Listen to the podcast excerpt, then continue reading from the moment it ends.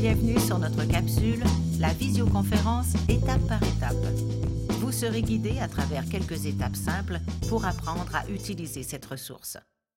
La visioconférence est un moyen d'échanger de la vidéo et de l'audio entre deux lieux distincts. De plus, elle permet de recréer la majorité des interactions que l'on retrouve en classe. Vous aurez besoin d'une connexion Internet haute vitesse, d'une caméra vidéo reliée à l'ordinateur, d'un micro et d'une classe ou d'un interlocuteur avec qui interagir.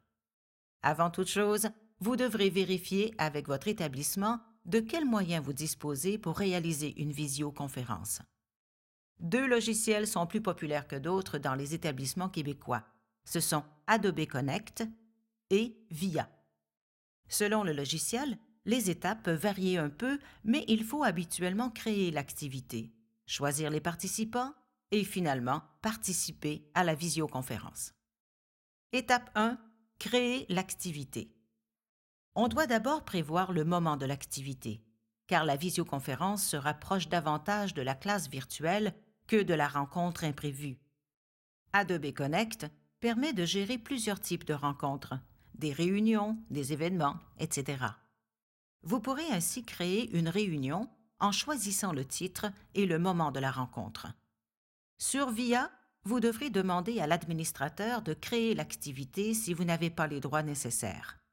À noter qu'il existe trois niveaux d'intervenants sur la plateforme l'administrateur, l'animateur ou présentateur et l'étudiant ou participant. L'administrateur gère le côté technique de la plateforme, L'animateur s'occupe plutôt d'organiser et de diriger la rencontre, alors que les participants ont des droits limités et sont plutôt les acteurs de la rencontre. Étape 2. Choisir les participants. Selon la plateforme, plusieurs moyens s'offrent à vous pour inviter les participants. Vous pourrez choisir parmi les participants déjà présents sur la plateforme, importer une liste avec le courriel des participants ou envoyer manuellement les demandes. Étape 3. Participer à la visioconférence. Au moment de la rencontre, vous pourrez vous brancher à l'adresse reçue dans votre courriel. Nous vous recommandons de vérifier la qualité du son et de l'image avant l'activité. Habituellement, une fonction vous permet de vérifier même votre connexion. Selon le cas, vous devrez fournir au minimum votre nom d'utilisateur et possiblement un mot de passe qui vous aura été attribué. Il peut se passer plusieurs choses durant une rencontre de visioconférence. Nous allons vous décrire brièvement à quoi ressemble l'espace de travail. À noter que plusieurs modes de vue s'offrent à vous. Les outils sont presque toujours les mêmes, mais la disposition peut varier. Chaque section représente un outil de travail différent. À la section 1, vous aurez d'abord accès à la caméra de votre collègue, d'où le nom vidéoconférence. La deuxième section c'est la liste des participants.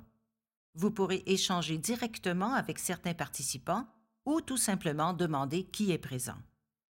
La section 3 permet de prendre des notes, comme un carnet de notes lors de vos rencontres. À la fin de la réunion, vous pourrez les envoyer dans un document texte.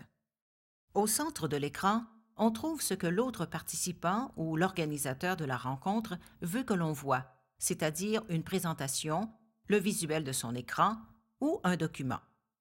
Un peu plus bas, on trouve le clavardage, qui permet aux participants d'échanger sous forme texte au lieu de l'audio. Finalement, on trouve un espace dédié au partage de fichiers.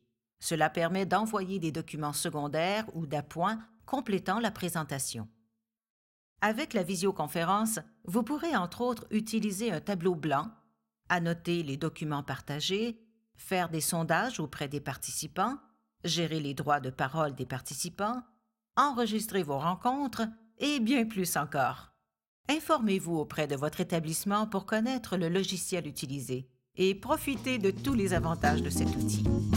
C'était la visioconférence, étape par étape.